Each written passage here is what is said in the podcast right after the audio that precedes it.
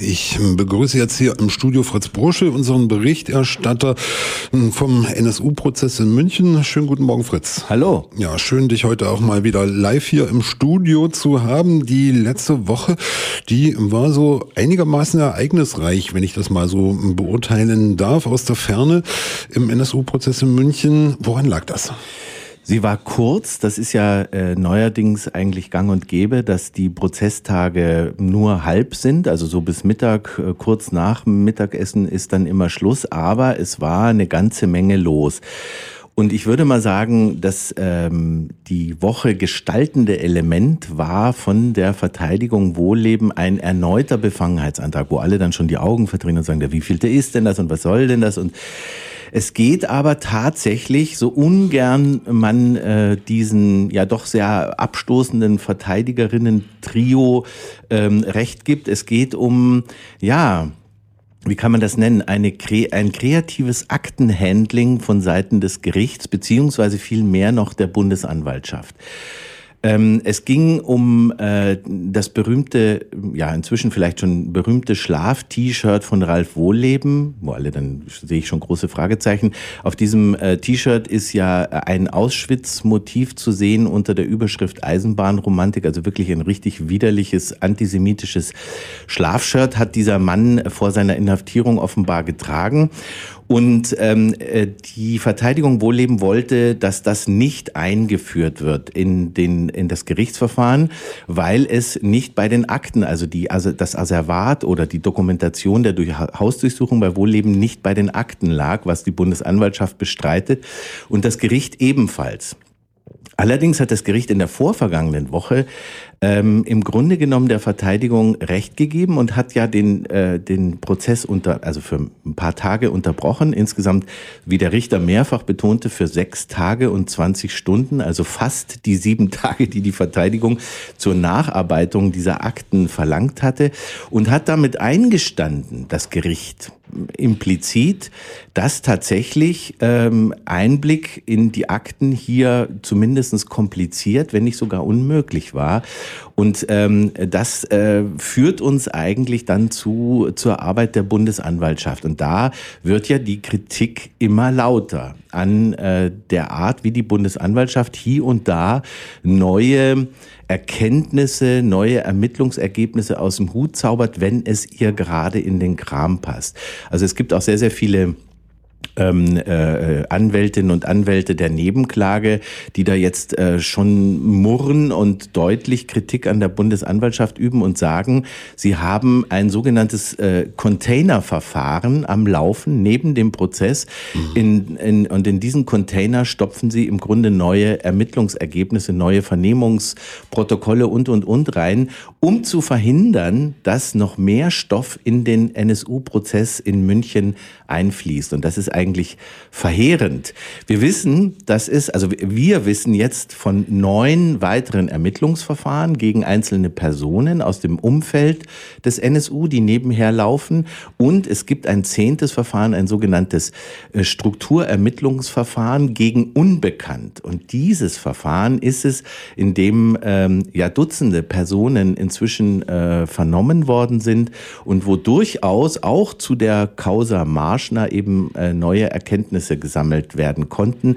Und äh, die sind nicht da, die sind geheim. Die werden quasi nach dem Motto, äh, das ist ein laufendes Verfahren, das können wir jetzt hier nicht offenlegen, werden die unter Verschluss gehalten.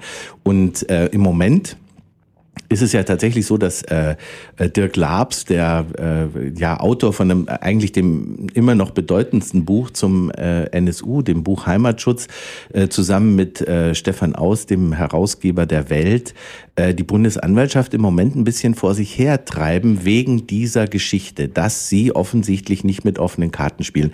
Also um nochmal klar zu machen, das geht, äh, da, da ist, da steckt schon was Wahres drin in dieser Kritik der Verteidigung Wohlleben, aber es murren auch immer mehr andere und von außen, also von den von äh, Medienseite beginnt tatsächlich jetzt eine ernsthafte äh, Kritik an äh, der Bundesanwaltschaft laut zu werden. Die Causa Marschner, die du angesprochen hast, die müssen wir vielleicht noch mal ganz kurz erwähnen. Ähm, es ist ja kein Geheimnis, dass sich auch die Nebenklage ein bisschen auf, ich nenne es mal Kriegsfuß mit der Bundesanwaltschaft befindet. Ähm, natürlich, jetzt gab es aber diese Enthüllungen, Causa Marschner, also dieser äh, Zwickauer Bauunternehmer, der Uwe Mundlos beschäftigt haben soll.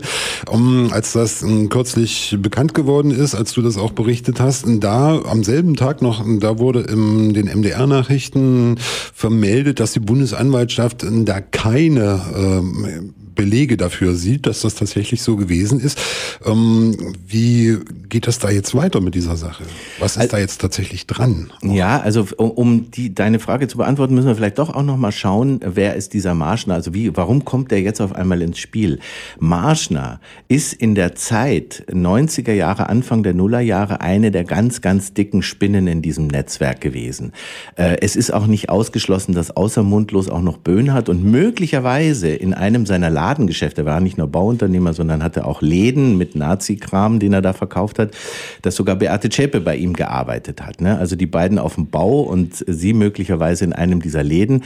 Das ist zunächst noch nicht bewiesen, aber es ist wohl schon so, dass die Bundesanwaltschaft da weiter nachgeforscht hat und schon Leute vernommen hat, aber diese ähm, Vernehmungen liegen uns nicht vor. Marschner jedenfalls ähm, äh, hat offenbar Ende der, äh, Anfang der Nullerjahre, 2000 bis 2002, ähm, einen Max ähm, Florian Burkhardt beschäftigt. Und es ist ein Max Florian Burkhardt, eine reale Person, die aber den Ausweis an äh, Mundlos weitergegeben hat. Also es gibt einen Ausweis, wo das Bild von Mundlos zu sehen ist und äh, der Ausweis sonst äh, ähm, Max Florian Burkhardt ist.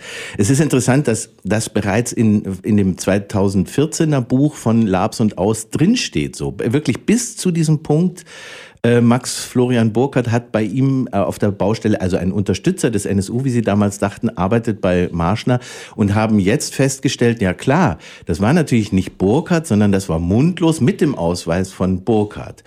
Ähm, und dieser, äh, diese ganze Geschichte, die kompliziert ist, ich hoffe, dass man das überhaupt noch verstehen kann als Hörerinnen und Hörer, aber das Interessante oder das Irritierende oder Alarmierende daran ist, dass Marschner V-Mann äh, des Verfassungsschutzes gewesen, des Bundesamtes für Verfassungsschutz, und zwar über zehn Jahre, von äh, 92 äh, bis 2002. Das würde wiederum bedeuten, weil die ersten Morde ja äh, im Jahr 2000 und 2001 stattgefunden haben, äh, dass Marschner unter Umständen von den Morden wusste. Es wurden auch für seine Baustelle Fahrzeuge ausgeliehen, die sich dann an den Tatorten möglicherweise befunden haben. Er hatte damals auch Baustellen in München und Nürnberg. Also ähm, es könnte sein, dass dieser ähm, Premium-V-Mann, würde ich mal sagen, mit dem Decknamen Primus tatsächlich von den Morden wusste. Und dann äh, spricht die Nebenklage im NSU-Verfahren tatsächlich von betreutem Morden durch das Bundesamt für Verfassungsschutz.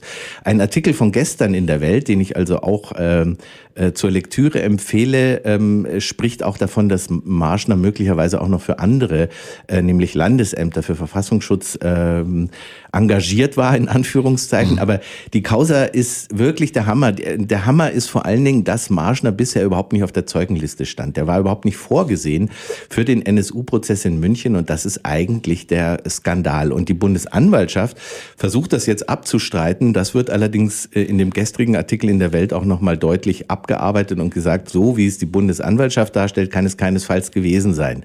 Und es ist sowohl was die Medien angeht, als auch die Nebenklage, es ist dieser Streit, der vom ersten Tag an wogt zwischen der Bundesanwaltschaft und vor allen Dingen der Nebenklage, aber auch Verteidigung äh, wie viel Staat steckte im NSU in den Morden drin? Wie viel wusste der Staat? Was hätte der Staat verhindern können? Das sind die Fragen der Angehörigen, der, der Opfer, der von den Bombenanschlägen. Äh, der, die, die Angehörigen der Ermordeten wollen wissen, äh, was war da los? Was hat der Verfassungsschutz gewusst und was hat er möglicherweise nicht verhindert? Wie viel Verantwortung trägt er für die Toten, für die Ermordeten durch den NSU? Und ich glaube, das ist das, was, wo, wo gerade bei der Bundesanwaltschaft die Hütte brennt. Lässt sich das dann eigentlich irgendwie auch noch korrigieren? Also angenommen, die Bundesanwaltschaft sagt, Okay, wir müssen jetzt den Marsch noch reinnehmen, aber dann könnte ja der nächste Befangenheitsantrag kommen und sagen, ja, Moment mal, also äh, warum war da denn nicht von vornherein vorgesehen? Das ist ja nur jetzt so nachträglich noch so eingefügt, wie es gerade passt. Ähm, das äh, scheint ja schon wieder so eine Gratwanderung zu sein. Oder? Ja, das ist auf jeden Fall eine Gratwanderung. Also ähm, diese neuen Erkenntnisse, also es ist ja so, wir sind noch in der Beweisaufnahme im NSU-Prozess in München. Das heißt, ähm, äh, äh, neue Erkenntnisse können immer noch einfließen. Allerdings stellt sich jetzt die Frage, ja, welche neuen Erkenntnisse könnten denn da noch kommen? Was könnten denn da noch für Enthüllungen kommen? Und viele äh, sagen jetzt, ja, also ähm, wie, wir können ja jetzt hier nicht einen Teil der Ermittlungen abarbeiten und dann kommen nach einem möglichen Urteil irgendwie äh, noch völlig neue, bizarre, weil das sind bizarre Dinge, die da zutage kommen, kommen noch mehr Erkenntnisse zutage. Was soll dann dieser ganze Prozess? Befangenheitsanträge wird die Verteidigung noch viele stellen, weil sie auch merkt, dass der Prozess sich dem Ende zuneigt, dass die Beweisaufnahme dem Ende entgegengeht. Aber jetzt wird natürlich nochmal aufgemacht. Jetzt wird, also es gibt ja, es ist letzte Woche schon der Antrag gestellt worden, dass Marschner geladen wird und nicht nur Marschner, sondern auch etliche andere, die die Beschäftigung von Mundlos und möglicherweise Böhnhardt in dieser Baufirma bezeugen können und so weiter. Also der Prozess wird dadurch eher länger, als dass er scheitert, aber es sind doch ein paar Anhaltspunkte dafür da, dass er auch scheitern könnte noch, was echt eine super Katastrophe wäre. Wir hatten letzte Woche den 275. Prozesstag. Also wenn da äh, quasi ein Cut gemacht würde und gesagt würde, wir müssen wieder von vorne anfangen, äh, pff, das wäre echt äh, die super, der Super-GAU. Ja, das auf jeden Fall. Ähm, ein Thema hätten wir noch. Es ging letzte Woche das vielleicht eher so am Rande äh, um die organisierte Kriminalität, also nochmal um das Thema Waffenbeschaffung beim NSU. Was ist da noch Neues rausgekommen oder war es überhaupt nichts Neues? Du, das, das können wir, im Grunde können wir das ganz kurz machen. Der war ja schon mal da, dieser Jens L., ähm, äh, ein Bandenmitglied aus Jena, äh, eine Bande aus der organisierten Kriminalität und der musste gehört werden, bevor seine beiden damaligen Chefs äh, gehört werden können. Äh, äh, äh, Gil und Ron E., äh, die beiden sind schon öfter auf unserer Tagesordnung gestanden, aber immer wieder verschoben worden. Jetzt war L dran, der hat sich nochmal ja, eine Stunde oder sowas ähm, auch ein bisschen gespreizt da im Gerichtssaal, hat ein paar Stories erzählt aus der harten alten Zeit in Jena als Krimineller und mit Bewaffnung und mit, äh, mit seinen Soldaten, von denen er da geredet hat und so weiter. Aber äh, er hat dann äh, in der Hälfte der Befragung im Grunde gesagt, er macht jetzt von seinem Aussageverweigerungsrecht Gebrauch, was insofern bizarr ist, als das meiste, worum es ging, eigentlich verjährt wäre. Das heißt also, eigentlich kann es sich bei dieser Aussageverweigerung äh, nur um Mord handeln, ne? dass er sich möglicherweise selbst einer Beteiligung am Mord oder sowas äh, belasten würde. Ähm, also insofern war das zwar interessant, aber es hat uns irgendwie keinen Schritt äh, weitergebracht gebracht. Morgen geht's weiter. Du fährst heute wieder nach München, wirst uns am kommenden Freitag wieder Bericht erstatten. Vielen Dank, Fritz Bruschel, für die Informationen zum aktuellen Geschehen im NSU-Prozess. Und schon mal ein Hinweis am 8. Juni. Da planen wir wieder eine mehrstündige Sondersendung, diesmal wieder live aus München vor dem Oberlandesgericht. Wir hoffen, das Wetter spielt mit und alles äh, funktioniert. Sollten Sie schon mal wissen, den 8. Juni sollten Sie sich schon mal in den Kalender schreiben. Hier geht's weiter mit Lola Marsch und You're Mine.